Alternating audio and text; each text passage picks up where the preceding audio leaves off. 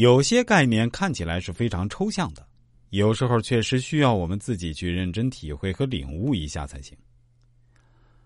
我们可以通过联想，将对立统一这个抽象的概念中不能说明白的性质、原理、关系、规律等，都做一个详细的表白，从阴阳这两个十分简单的字中清晰的体现出来。第一点，阴阳表明对立的基本条件。性质是相反的，与自己性质相反的就是对立面。具体的体现为阴性性质与阳性性质的两个方面，相反性质双方的共同存在才会发生对立。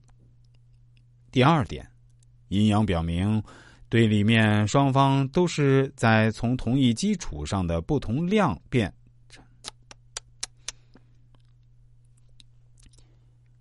对立面双方都是在从同一基础上的不同量变产生，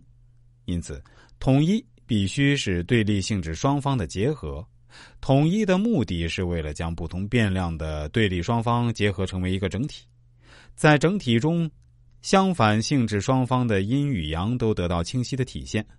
在对立之中体现出互补的合作。第三点，阴阳表明。对立双方在统一后，虽然外观成为一个整体，但在内部仍然呈现出对立状态。相反性质的双方都以对方的存在来体现自己不同特点存在的基础。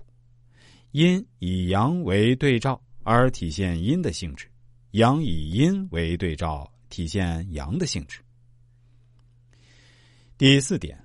阴阳表明，由于对立双方的性质。相反。双方的统一过程必然的要发生水火不相容的斗争，有斗争就会产生变化，变化过程由阴阳双方盛衰状态的趋势所决定，发生彼此相容消长的变化规律。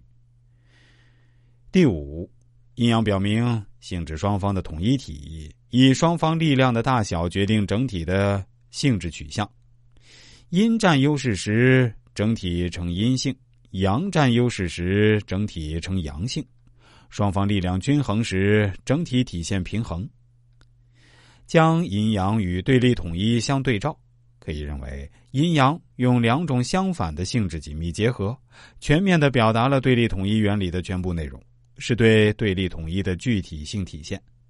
也是说，两种相反的性质阴与阳，塑造出一个对立统一的新形象。将本来不能看到的对立统一关系做出具体化、形象化，将空虚的理论模拟成为一个可以看得见、摸得着的性质组合形象，这就清楚表明阴阳是表达对立统一的具体形象性，